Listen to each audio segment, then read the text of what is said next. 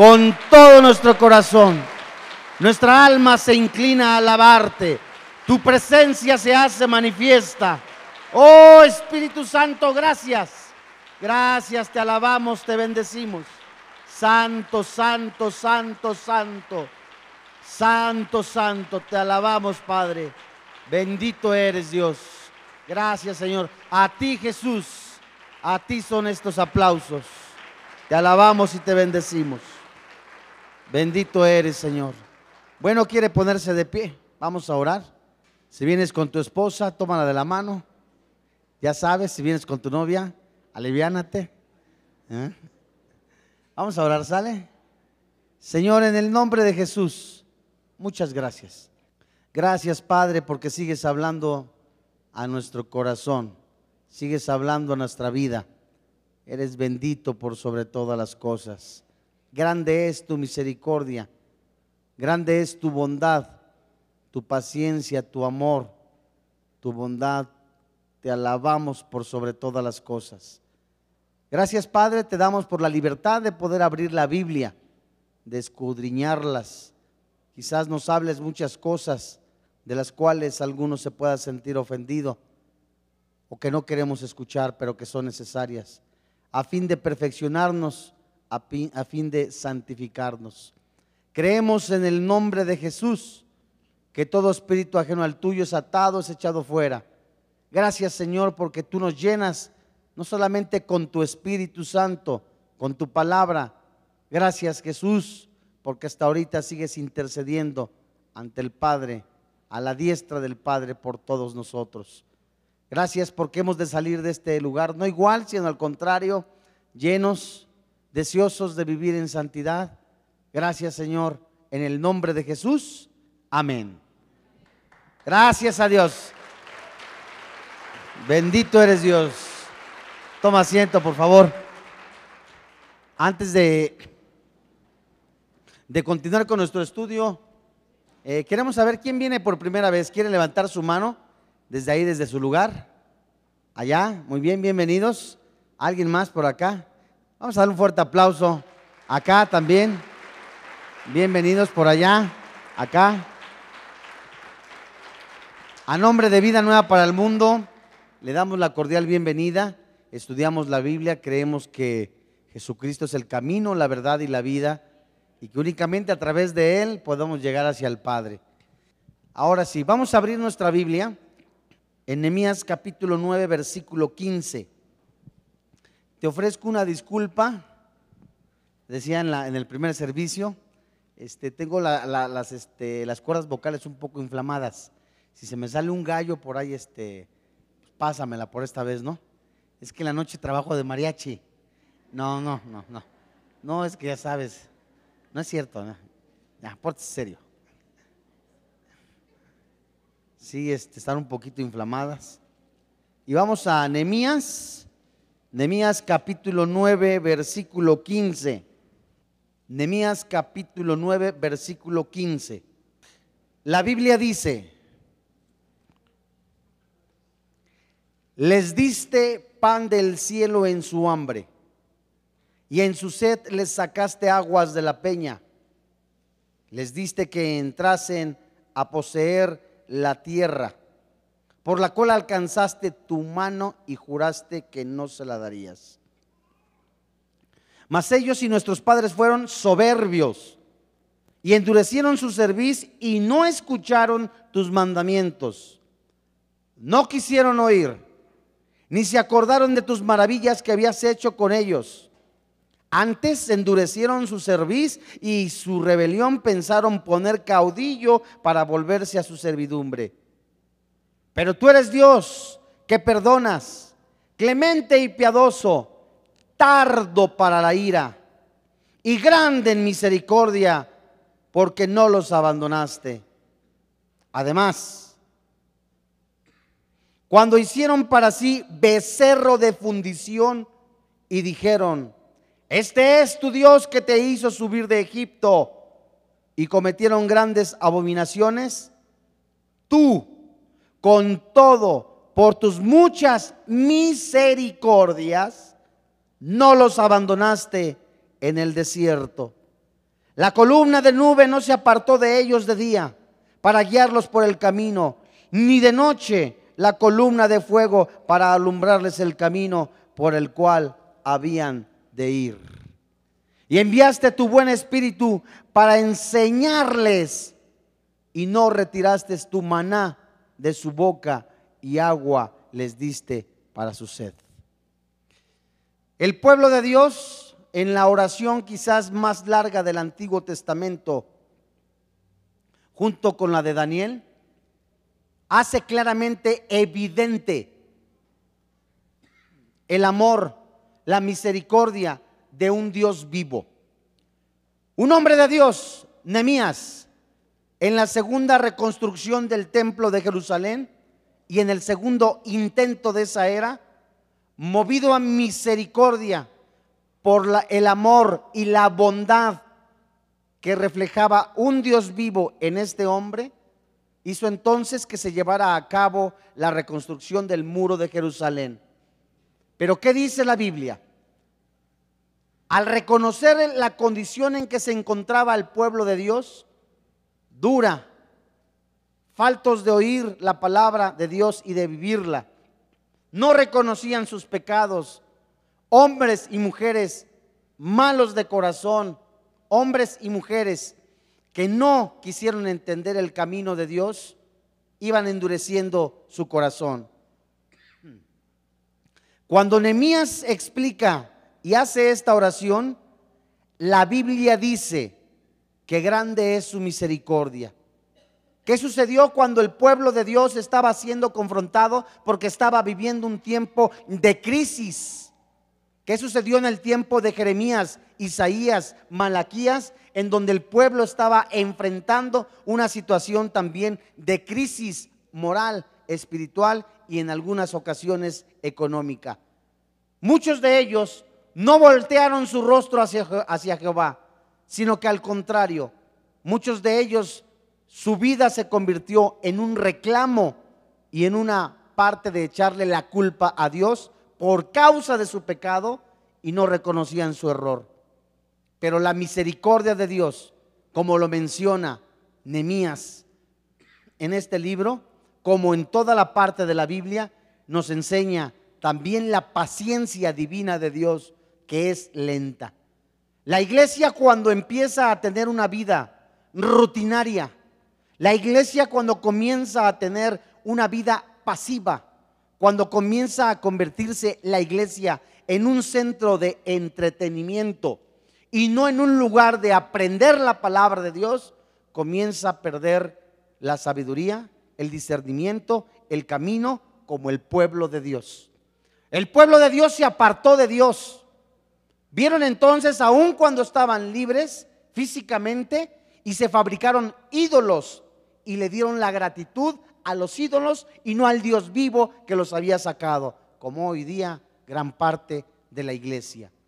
Muchos de ellos también empezaron a vivir en fornicación y en el momento que estuvieron danzándole a un becerro, muchos estaban fornicando, teniendo relaciones sexuales, como muchos que se llaman cristianos, viven en fornicación, en pecado, en adulterio, en robo, y creen que de Dios se pueden burlar. La palabra misericordia en el original hebreo se escribe raham y significa al español actual acariciar, querer, amar, comprender y tener piedad. Es la misericordia, el amor, la piedad y el amor de Dios sobre su pueblo y sobre sus hijos, lo que ha detenido el juicio y la ira contra su pueblo y los que se llaman hijos de Dios. Es por eso que el día de hoy este tema se titula La misericordia de Dios. Dios, por supuesto, merece ser muy alabado hasta lo máximo, en la perfección, por su divino carácter. La Biblia nos enseña que cuando nosotros empezamos a conocer su carácter, a tener una intimidad con Dios, no solamente nuestra vida es transformada, conocemos a nuestro Creador. Nemías describe a un Dios fuerte, grande, celoso, poderoso, misericordioso, porque él conocía el carácter de Dios. Aún en la posición política y económica y social en la que estaba viviendo Nemías, nunca estorbó ni le dio paso a la soberbia, a la vanidad, al cohecho, al pecado, sino por el contrario, sabía que de Dios vienen las cosas y un cristiano sensible a la voz de Dios, un cristiano sensible a la palabra de Dios, muestra la comunión con su Creador. ¿En qué se diferencian la misericordia y la gracia de Dios? La misericordia, por supuesto, nace de la bondad de Dios.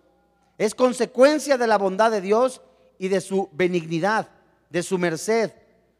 La consecuencia de la bondad, por supuesto, da paso a la misericordia.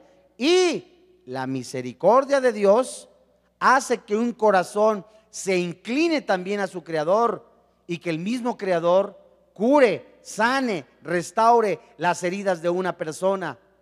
Y también la misericordia de Dios, por supuesto, puede evidenciar el pecado de una persona. Si tienes libreta, anótale. La misericordia de Dios, por supuesto, forma parte del carácter, de acuerdo a lo que dice Éxodo capítulo 34, versículo 6 al 7. La misericordia de Dios es grande, como lo describe Nehemías, como se describe en Números capítulo 14, versículo 18. La misericordia de Dios es abundante, rica, como se menciona en Efesios capítulo 2, versículo 4 y en capítulo 9, versículo 28. La misericordia de Dios, amigo que me escuchas, es firme y se describe en Isaías capítulo 55, versículo 3. Es eterna, de acuerdo a lo que se describe en el, primer libro de Crónicas, capítulo 16, versículo 34. Es tierna, como lo describe el salmista en el capítulo 25, versículo 6 y es nueva cada mañana, como se describe en Lamentaciones capítulo 3, versículo 23. Las ilustraciones de la misericordia de Dios son abundantes y se describen en toda la Biblia, desde el Génesis hasta el Apocalipsis. Por supuesto, cuando una persona se encuentra llena de dolor, llena de angustia, de tribulaciones, de desesperación quizás, puede decir, Señor, ¿en dónde está tu misericordia? ¿En dónde está tu bondad? El Salmo 143, versículo 12. Ve conmigo a ese salmo. Salmo 143, versículo 12. David estaba orando. Súplica por liberación, por dirección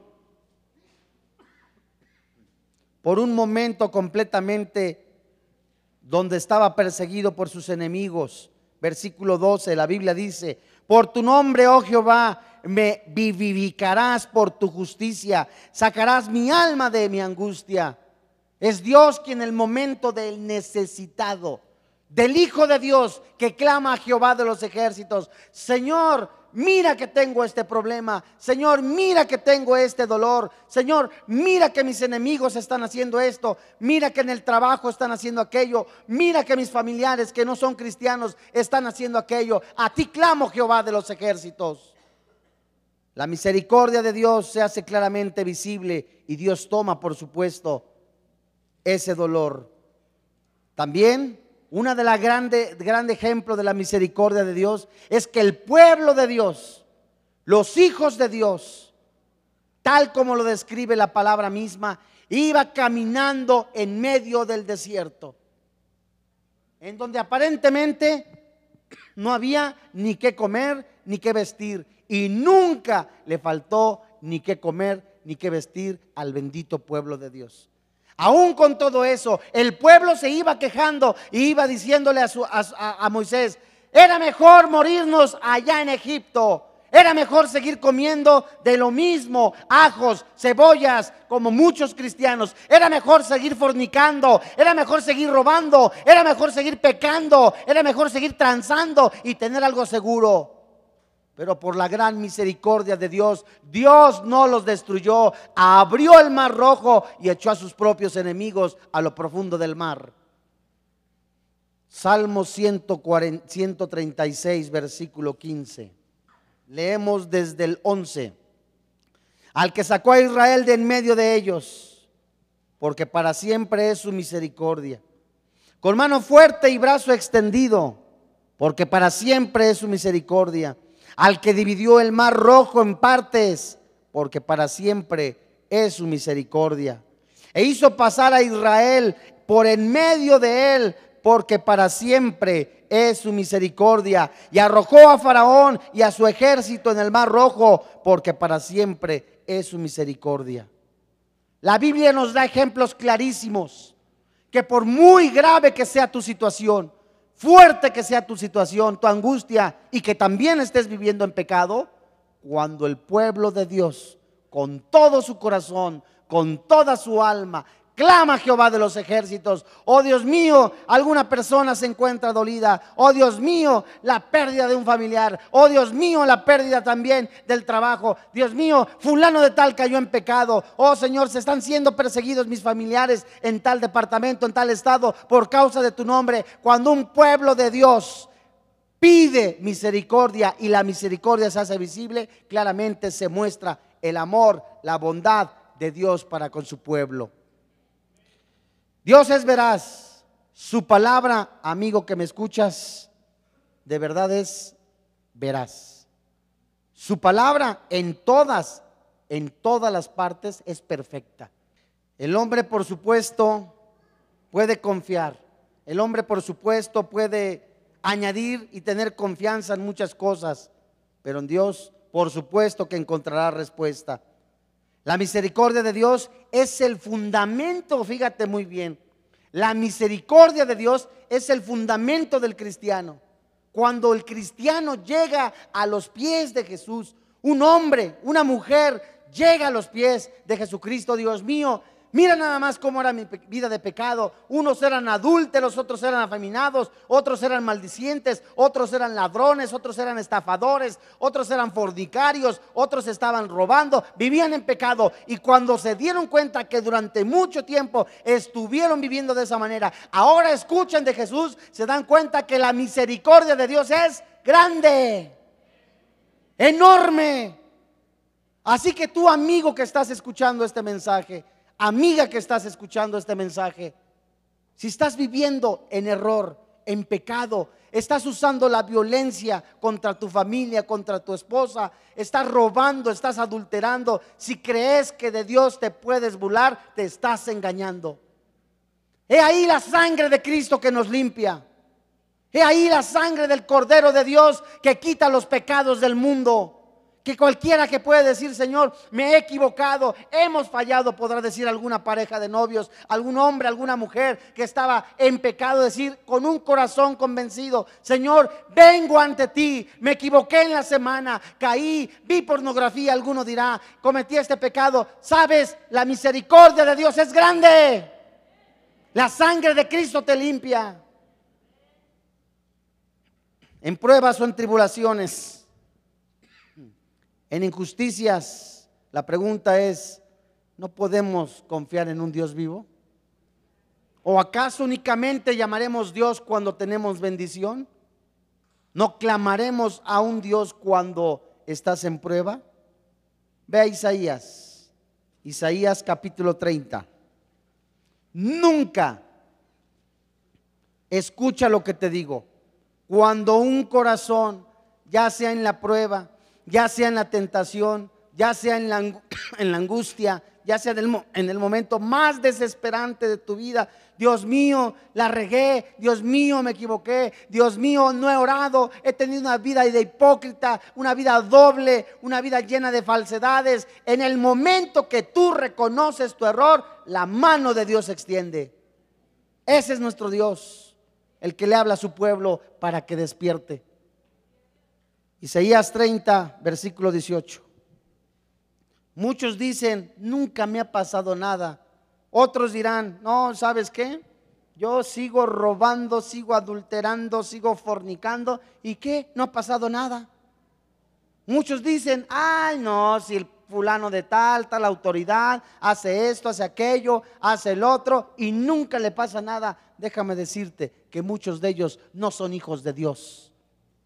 Y Dios comienza con su casa y le habla a su casa primero a fin de que se perfeccione. Y si no te ha pasado nada, si Dios no te ha exhibido, es porque tiene misericordia. Antes de que se cumpla el juicio en tu vida, la maldición en tu vida, porque esta no viene sin causa, Dios te habla, arrepiéntete. No puedes seguir ocultando el pecado, no puedes seguir ocultando tu hipocresía la violencia contra tu esposa, la violencia contra tus hijos, la amante, el robo o simple y sencillamente no tener comunión con Dios es pecado. Es confiar en tus fuerzas, es confiar en ti mismo, es creerte y hacerte como Dios. Isaías 30. ¿Por qué no te ha pasado nada? Por la misericordia de Dios. Por tanto, versículo 18. La Biblia dice, esperará para tener piedad de vosotros. ¿Qué dice la Biblia? ¿Por qué crees que no te ha pasado nada? Porque está esperando. Y muchos siguen en su fornicación. Cansado estoy de tus fornicaciones, dice Jehová de los ejércitos. Y no únicamente sexualmente, sino tener compadrazgo, amigasmo con el mundo, con las actitudes, con las cosas del mundo. Por tanto, Jehová esperará para tener piedad de vosotros y por tanto será exaltado, teniendo de vosotros misericordia, porque Jehová es Dios justo. Bienaventurados todos los que confían en Él. ¿Cómo se manifiesta la misericordia de Dios? Ve conmigo al Salmo 6. La misericordia de Dios, hermano, se muestra cuando Él te pasó de la muerte a la vida. Eras tú y yo merecedor de la separación eterna, del infierno, por causa de tus pecados, de tus delitos, de tus rebeliones. Eras tú merecedor de ello. Pero en el momento que el Espíritu Santo te convenció de pecado a través de su palabra y declaraste a Jesús diciéndole, Jesús, tú te pusiste en mi lugar. Jesús, gracias porque pagaste todos mis pecados en la cruz. Ahora yo te invito a entrar a mi vida por ese sencillo hecho de creer con una convicción de que Jesús es Dios. Dios te pasa de la muerte a la vida. Eso se le llama misericordia. ¿Cómo se debe de pedir la misericordia? Salmo 6, verso 4. Oh Dios mío, alguno dice, ya no encuentro ni esto ni aquello, problemas en la casa por causas de la fe. Mi esposa me trata así, mi esposo me trata así. Hay traición, hay esto, hay guerra en la familia. Diario son las peleas, diario está pasando esto. En la escuela se burlan. Dios mío, por tu misericordia, socórreme. Y dice la palabra de Dios, versículo 4. Vuélvete, oh Jehová, libra mi alma, sálvame por tu misericordia, porque en la muerte no hay memoria de ti, en el Seol, ¿quién te alabará? Me he consumido a fuerza de gemir, todas las noches inundo de llanto mi lecho, riego mi cama con lágrimas. Mis ojos están gastados de sufrir, se han convencido a causa de todos mis angustiadores. Apartaos de mí todos los hacedores de iniquidad. ¿Qué dice la Biblia? Hombres, mujeres que están viendo al hijo, a la hija en pecado y, y, ellos, Dios mío, ya me cansé de llorar. Este esposo es así, me sigue pegando, Dios mío, ayúdame, ya no tengo lágrimas en ese momento de aflicción donde ya quizás crees que ya nadie te va a escuchar. Dios todo lo escucha y va a tomar justicia. De Dios nadie se burla. Cuando tú ves a alguien tristemente,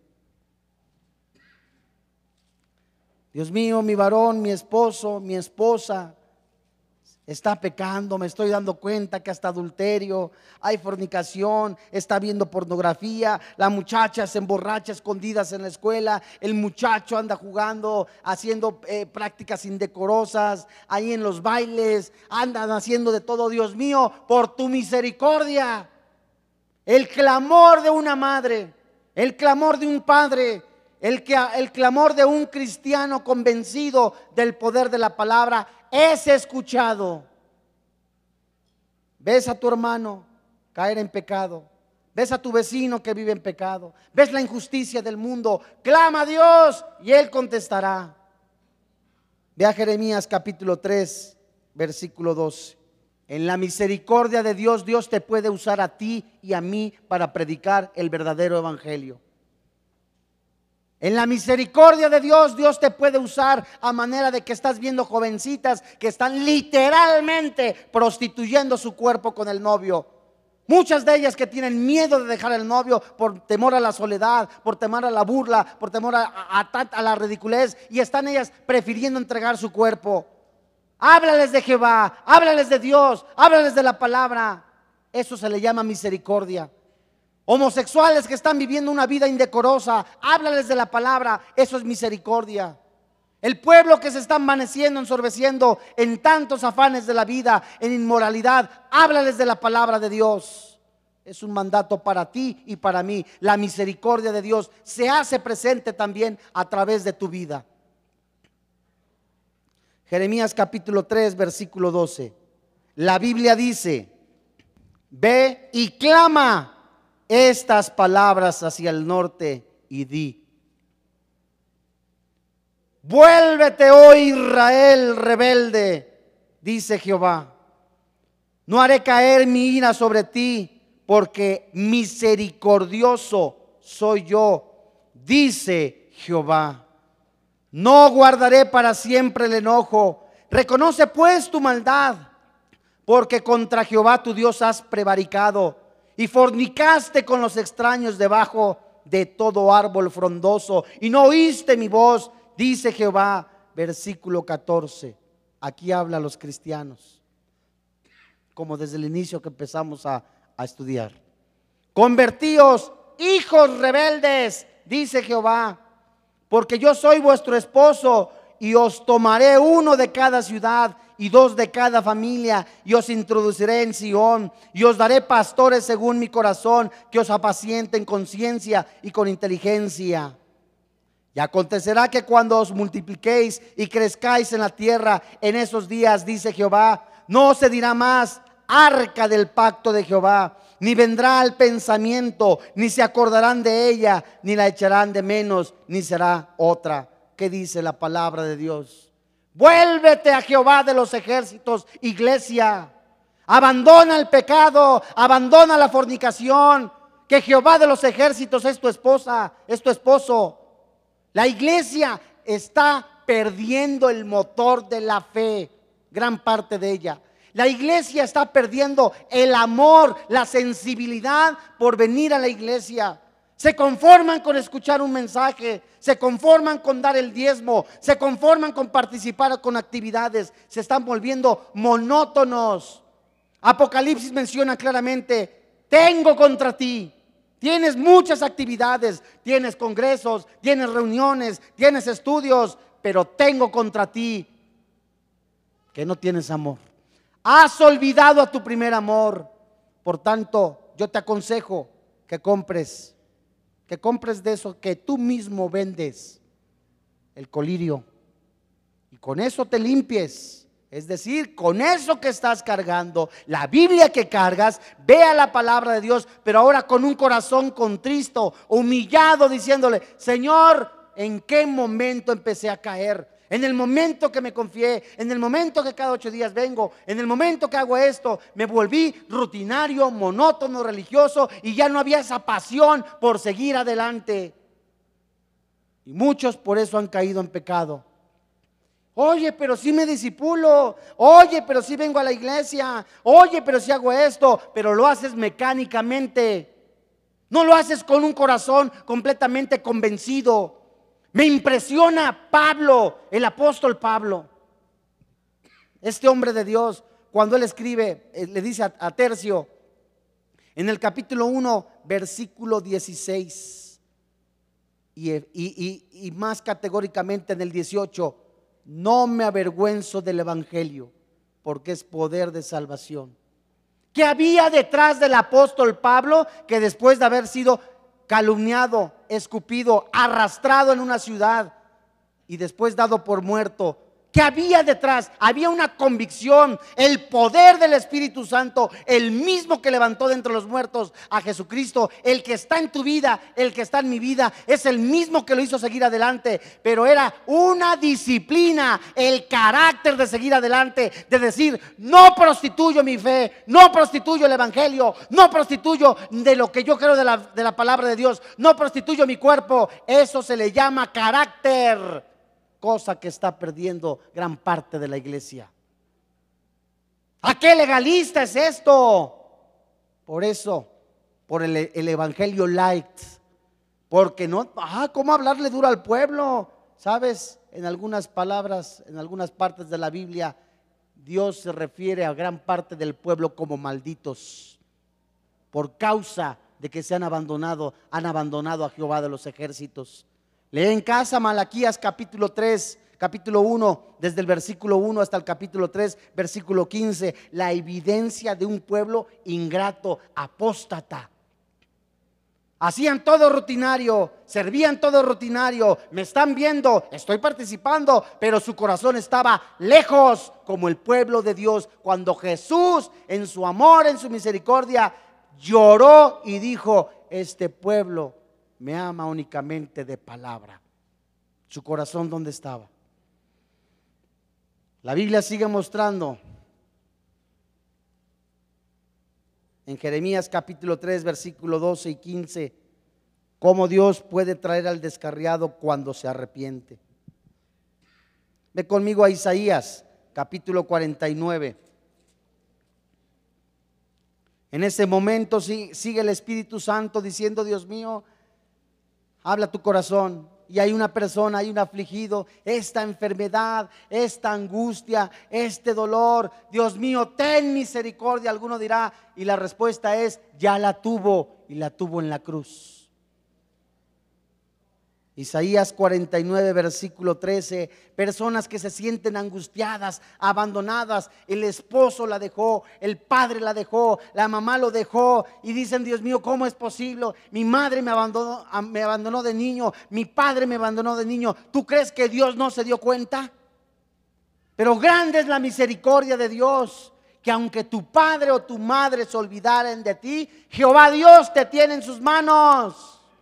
No te aflijas, pueblo mío, dice Jehová de los ejércitos.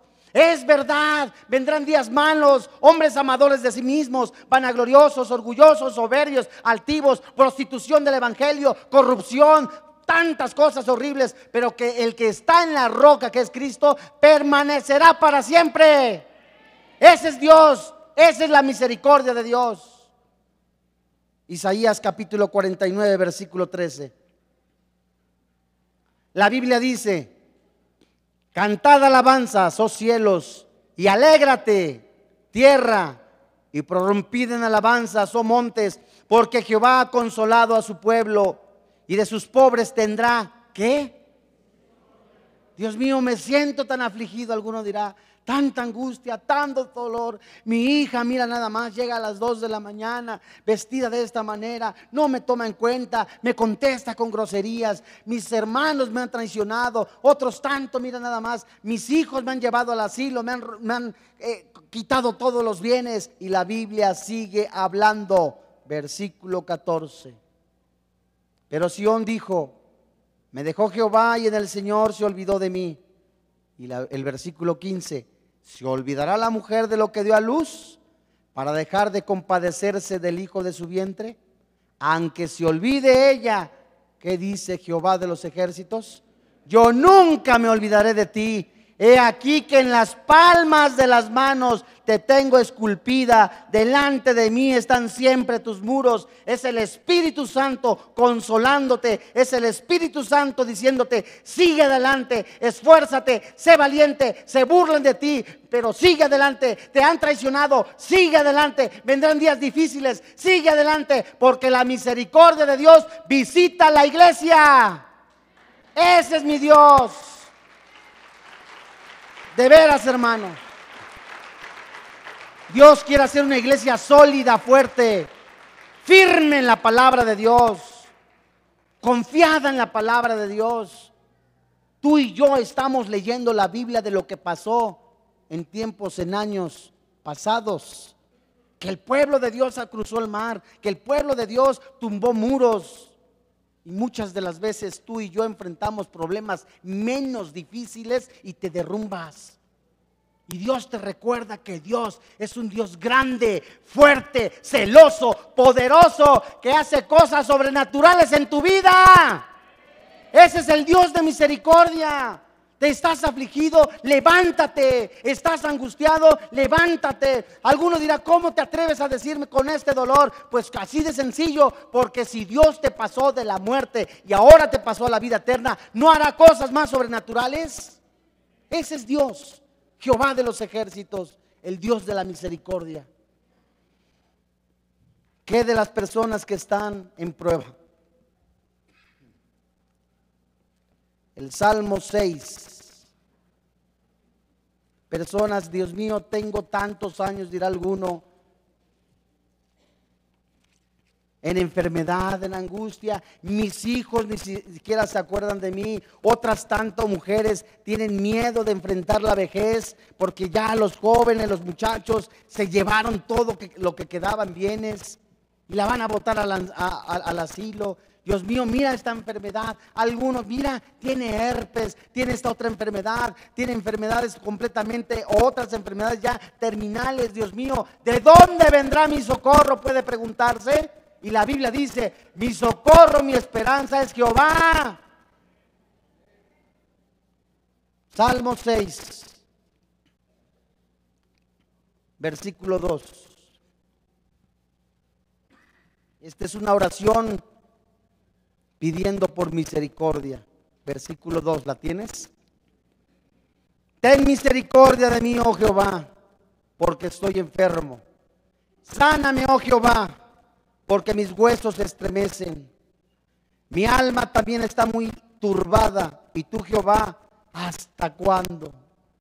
Vuélvete, oh Jehová, libra mi alma. Sálvame por tu misericordia. Salmo 42 la misericordia de Dios. Dios mío, ya no veo ni las estrellas, no veo luna, no veo nada, no veo ni para dónde ir, ni para la izquierda, ni para la derecha. Hay, en muchos hay confusión, mujeres que dicen, oye, sigo orando, sigo, sigo yo también intercediendo, este hombre no entiende, sigo viendo los mismos problemas, los negocios se cayeron, eh, eh, eh, el, el miedo y la incertidumbre por el recorte de personal, tantas cosas, y yo sigo adelante. ¿Qué debo de hacer? Seguir adelante. Dice la Biblia, nosotros no somos de los que retrocedemos. tenemos que tener una mira, nuestra mira, nuestra esperanza es ver a Jesucristo cara a cara y aún vengan vientos, eh, turbulencias, vengan tantos problemas, yo sé que estoy confiado en Cristo y teniendo a Cristo tengo todo. Salmo 42, versos 5 y 6. Te leo desde el 4. Yo dije, Jehová, ten misericordia de mí, sana mi alma, porque contra ti he pecado. Mis enemigos dicen mal de mí preguntando, ¿cuándo morirá y perecerá su nombre? Y si vienen a verme, hablan mentira. Su corazón recoge para sí iniquidad y al salir fuera la divulgan. Reunidos murmuran contra mí todos los que me aborrecen. Contra mí piensan mal diciendo de mí. Cosa pestilencial se ha apoderado de él. Y él cayó en cama, no volverá a levantarse. Aunque el hombre de mi paz, en quien yo confiaba, en el que de mi pan comía, alzó contra mí el carcañar. Versículo 10. Mas tú, Jehová, ten misericordia de mí y hazme levantar y les daré el pago. ¿Qué significa esto? La misericordia de Dios en ese momento de la enfermedad, en donde tú esperabas que por lo menos un cristiano, un cristiano fuera a visitarte. Un cristiano en el momento que caíste te hablara por teléfono y te dijera, sabes, estoy contigo. O una persona que te decía ser tu amigo, que era cristiano, te hablara, te buscara, te ayudara a levantarte. No se hizo presente. La misericordia de Dios se hace presente cuando Él Jehová de los ejércitos, así como cuando Pedro asió de él y lo sacó por misericordia, así como cuando Lot estaba en medio de la inmoralidad, en medio de la corrupción, asió de él, lo sacó de Sodoma y Gomorra. Así Dios, Jehová de los ejércitos, te sacará de esa angustia, te sacará de esa prueba, para que el nombre de Jesús sea puesto en alto. Ese es Jesús, esa es la misericordia, ese es el poder de Dios. ¿Qué debemos hacer para empezar a disfrutar o de alguna manera discernir la misericordia de Dios? Te invito a que veas el Salmo 130. Una de las cosas que debe de reconocer una persona, fíjate qué increíble es, por la misericordia de Dios, Job también alcanzó gracia. Salmo 130. Qué increíble es en medio, fíjate qué pruebas tan difíciles que nadie se le puede comparar. Job tenía grandes propiedades, empezó a perderlas. Tenía muchísimo grano, se le quemó. Tenía varios hijos, en una pachanga los hijos que estaban, se cayó el edificio y se murieron los hijos. Y de repente Job dijo, Dios mío, ¿qué pasa? Llega la esposa y le dice, ¿por qué no maldices a, Dios, Job? ¿Tú sigues yendo a esta religión, Job? Qué bárbaro, ¿no estás viendo todo lo que te pasa? Todavía te dicen que no hagas esto, que no forniques, que no adulteres. Pues qué vida tan aburrida, ¿no? Ay, esto, y aparte que no chatees, que no hagas esto, el Facebook. ¿Qué es eso? ¿Y qué le dijo Job? ¿Bendeciremos únicamente a Jehová cuando hay bendición? En ninguna manera, como una mujer borracha has hablado, le dijo. Y muchas veces la desesperación hace decir imprudencias. Ya hay tanto problema, tanta angustia, tanta desesperación. Es el momento en que la familia diga, ¿sabes qué, Dios mío? Ya no puedo, quiero más esperanza. Sosténme. Es el momento que Dios socorre al afligido. Salmo 130, versículo 1. De lo profundo, oh Jehová, a ti clamo. Señor, oye mi voz. Estén atentos tus oídos a la voz de mi súplica. Jehová, si mirares a los pecados, ¿quién, oh Señor, podrá mantenerse? Pero en ti hay perdón para que seas reverenciado. Esperé yo a Jehová, esperó mi alma. En su palabra he esperado. Mi alma espera a Jehová más que los centinelas a la mañana, más que a los vigilantes a la mañana. Esperé Israel, espera Israel a Jehová porque en Jehová hay misericordia y abundante redención con él. Y él redimirá a Israel de todos sus pecados. En medio de la angustia, en medio de la tentación, no huyas de Dios. En medio de la prueba, en medio de la aflicción, en medio de tu caída, no huyas de Dios. Visita, disfruta la misericordia de Dios. ¿En qué momento? En el momento de reconocer, oh sí, Señor, es cierto, no soporto esa prueba, ya no soporto esa tentación, ya no soporto este dolor, ya no soporto las tentaciones. Ahora espero en Jehová de los ejércitos y en Él hay respuesta. Ese es el Dios vivo. El único Dios vivo. Y qué grande respuesta, qué gran poder, qué gran misericordia, qué gran paciencia de Dios. Que después de haber un mundo lleno de corrupción, eh, completamente eh, envuelto en inmoralidad, de corrupción, de sexo, de homosexualismo. Nos describe el libro de los romanos. Cuánta inmoralidad había en Roma, cuánta inmoralidad había en Jerusalén, prostitución, robos. Dios por su misericordia envía a su Hijo para decirles, yo soy el camino, la verdad y la vida. Esa es la misericordia de Dios. Que en medio de tanta putrefacción de pecado que se encuentra el mundo, hoy Jesús vuelve a decirles, yo soy el camino, yo soy la verdad, yo soy la vida. ¿Quién va al Padre si no es por mí? Y hoy en este día, en ese momento que tú estás viviendo quizás una doble vida, que estás viviendo la hipocresía, que estás viviendo también la prueba, la tentación, la angustia, la desesperación, o que simplemente Dios te está diciendo, te está alertando, vienen días difíciles, vienen días completamente terribles, pero mi misericordia está contigo, dice Jehová de los ejércitos. Amados hermanos en la fe, francamente quiero decirles, que el Espíritu Santo está hablando a la iglesia. De que la iglesia tiene que estar firme y sólida en la fe. No podemos seguir viviendo ni jugando a la iglesita. Ni estar dormidos y bostezando espiritualmente y decir, pues sí, ya que venga el Señor, tanto esto, tanto aquello. De lo que estás recibiendo de la palabra de Dios, también Dios te va a pedir cuentas.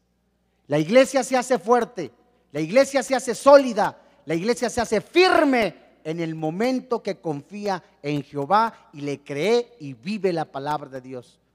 Pero cuando no es así, vienen turbulencias. Dice Jesús, le compararé a un hombre insensato, un hombre imprudente que edificó su casa sobre la arena. Vinieron torbellinos, vinieron ríos y grande fue su ruina porque cayó esa casa. Pero cuando una persona, un hombre prudente, edifica su casa sobre la roca, la roca que es Cristo. Vienen pruebas, vienen tribulaciones y esta casa está firme. Dios le compara a un hombre prudente, oidor y hacedor. La misericordia de Dios, amado hermano, está a la puerta. Hoy en este día es necesario que dejemos al Espíritu Santo analizar nuestra vida. Vamos a orar. Padre, en el nombre de tu Hijo Cristo Jesús, te alabamos y te bendecimos y te damos gracias. Grande es tu misericordia, oh Jehová. Oh Dios santo que has escrito en tu preciosa Biblia, que el pueblo de Dios fue saciado. Comieron hasta saciarse, bebieron hasta saciarse Comieron pan, alimento que no conocían que descendía del cielo. Comieron carne, aves de codornices hasta hincharse.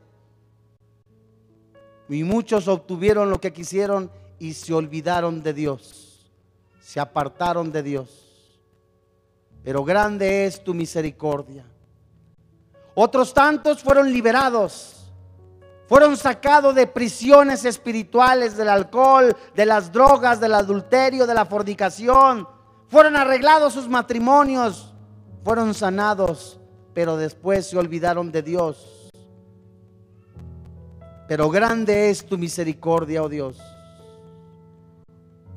Otros tantos que viven obstinados en el dinero, en el oro, en la plata, siguen pensando en enriquecerse Venid a mí, dice Jehová de los ejércitos, para que compréis sin dinero la verdadera palabra, el verdadero tesoro.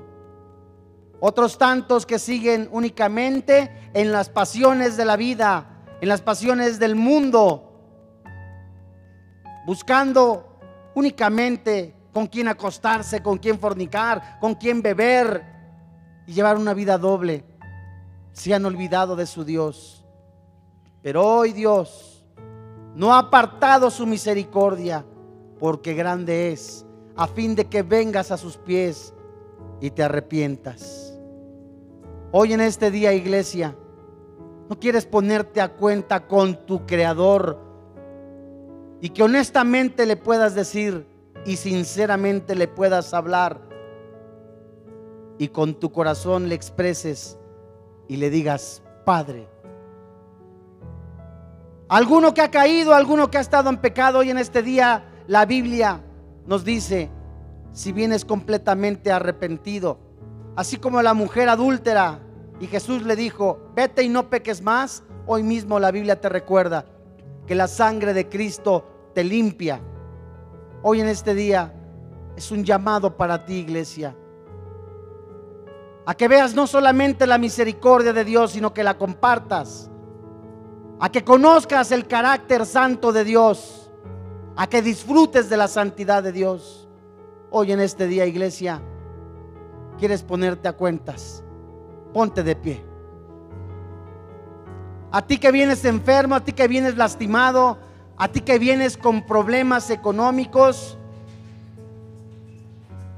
a ti que tienes esa necesidad, a ti que crees que no hay solución en Cristo Jesús, a ti que el mundo te ha dicho no hay esperanza, la Biblia dice, nuestra esperanza es Cristo Jesús. Y esa esperanza no avergüenza. Él es mi Dios, Él es mi Señor. Levanta tus manos, ponte a cuentas con Dios. Sí, Señor, sana nuestra tierra, Padre. Restaura nuestra vida, Jesús. Aviva nuestro corazón por ti, con esa gran misericordia que tú tienes. Sea extendida una vez más sobre nosotros, Jesús. Sálvanos, restauranos, avívanos, oh Dios. Sálvanos,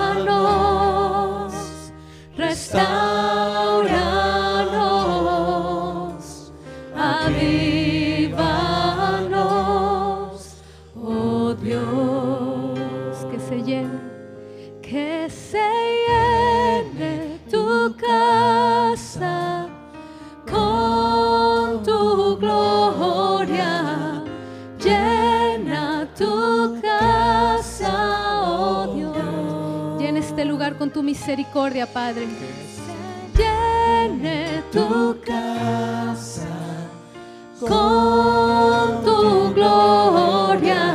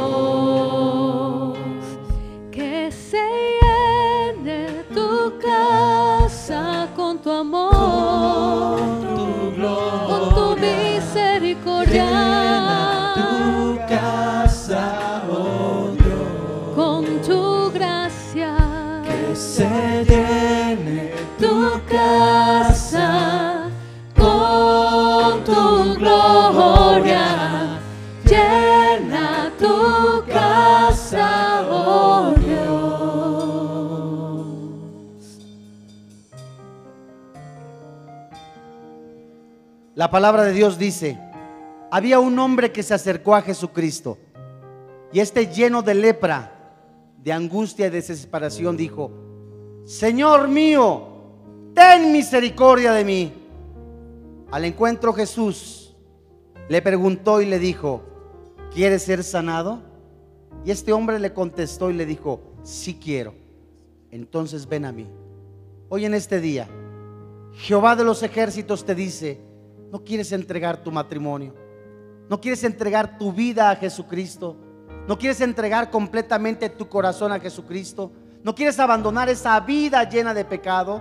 Hoy, sé sano en el nombre de Jesús. Entrégale en este momento tú, en lo secreto de tu corazón, todas tus angustias, tus dolores, tus necesidades. Hoy es el día que la misericordia de Dios se hace presente. Cántale al Señor, entrégale al Señor con todo tu corazón este dolor, esta petición y conoce la misericordia de Dios. Sí, Señor, te entregamos todo, sánanos, tócanos.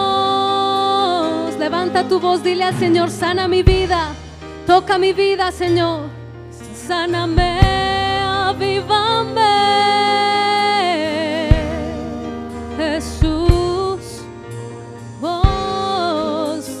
sánanos, dile al Señor, sánanos, restauranos. Restauranos, Oh, avívanos, Oh Dios, llénanos de ti, Jesús. Sánanos,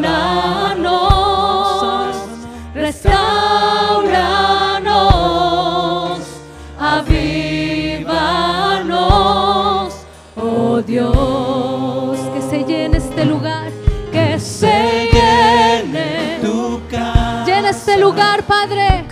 Extiende tu misericordia, Jesús, sobre cada uno de nosotros. Esa misericordia, esa gloria en este lugar. Ese amor, esa restauración. Tu casa con tu gloria.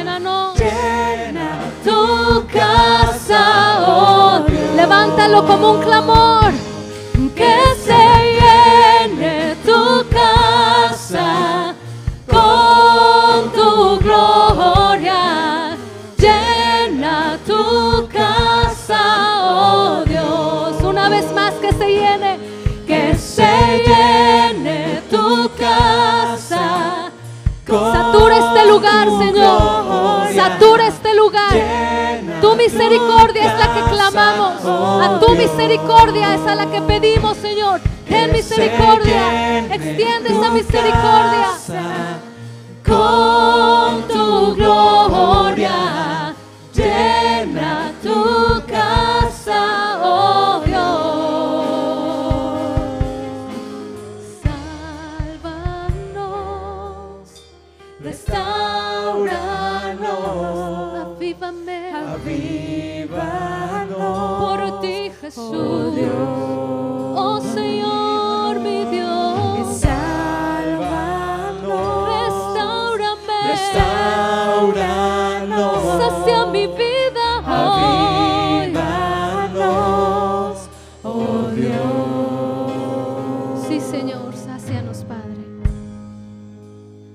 Levanta tus manos y dile, Padre,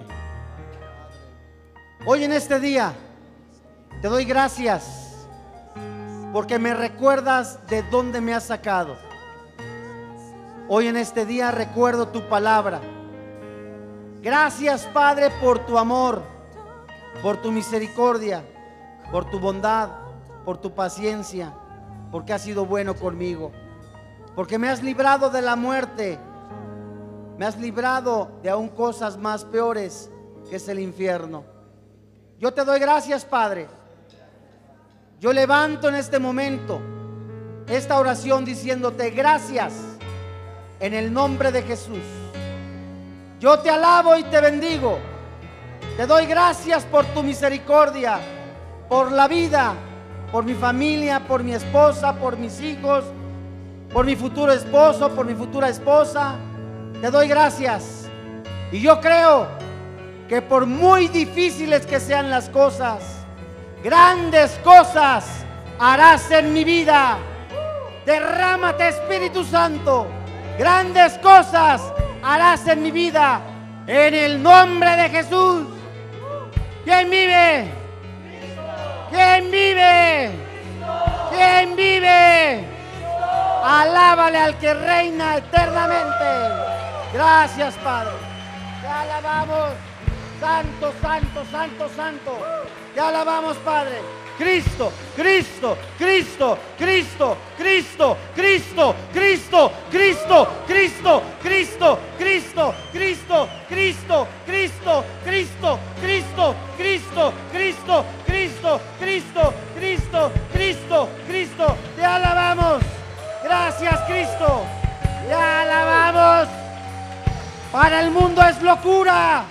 Para nosotros es libertad y amor. Te alabamos. Gracias, Padre. Gracias. Cántale con todo tu corazón.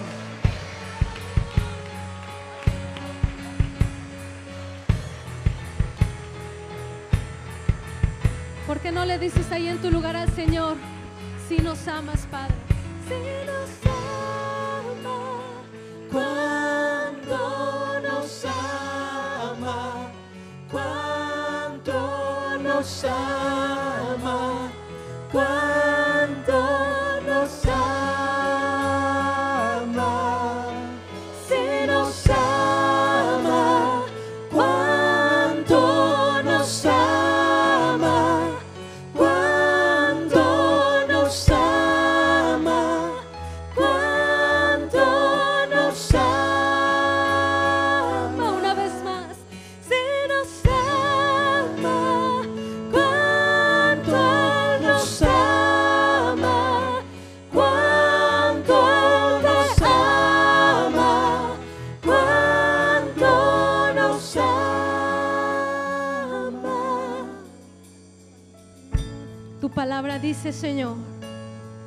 arrepentíos y convertíos para que sean perdonados vuestros pecados, para que venga de la presencia del Señor tiempos de refrigerio.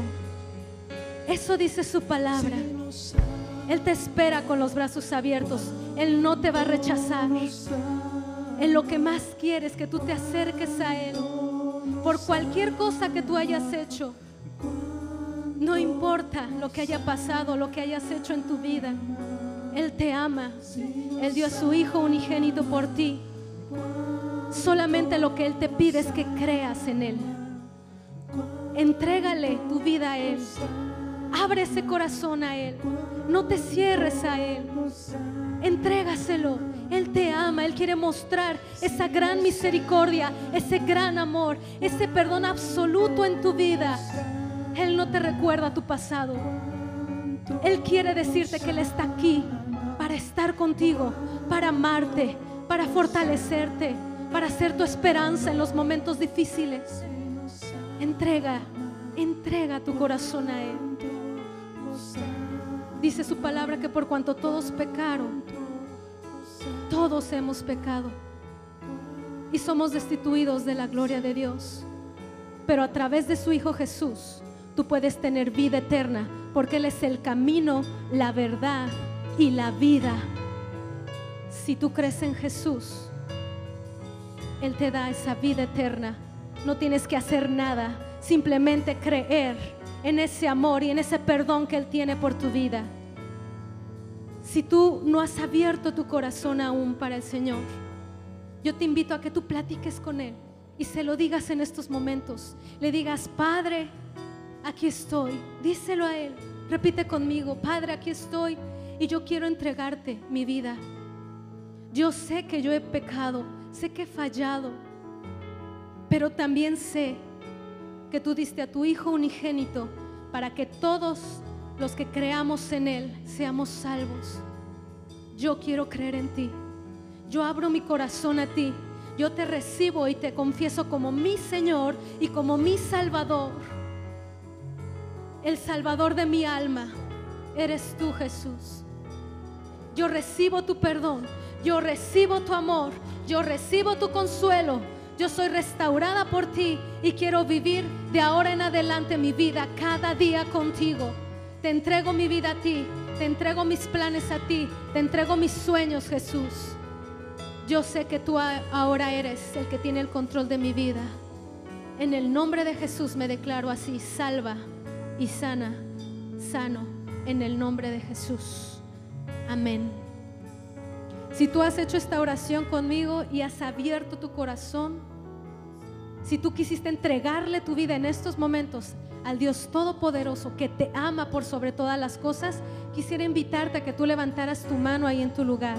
Si tú oraste abriendo tu corazón, yo te invitaría a que tú levantes tu mano. Amén.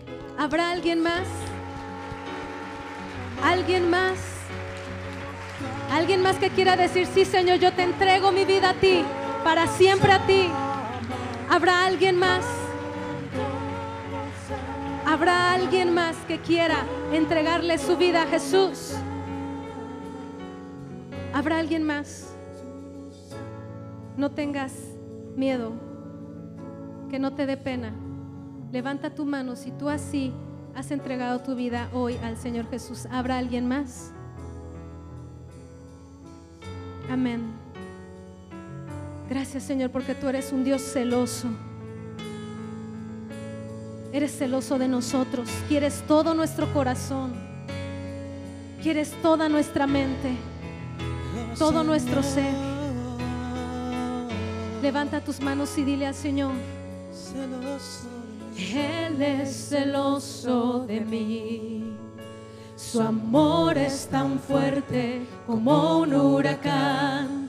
Yo me doblo bajo el peso de su viento y gracia. Cuando de repente todas mis aflicciones han sido cubiertas por gloria y veo cuán hermoso, cuán hermoso eres tú y cuán grandes tus afectos son por mí. Oh, cuánto nos ama Dios, cuánto nos ama, cuánto nos ama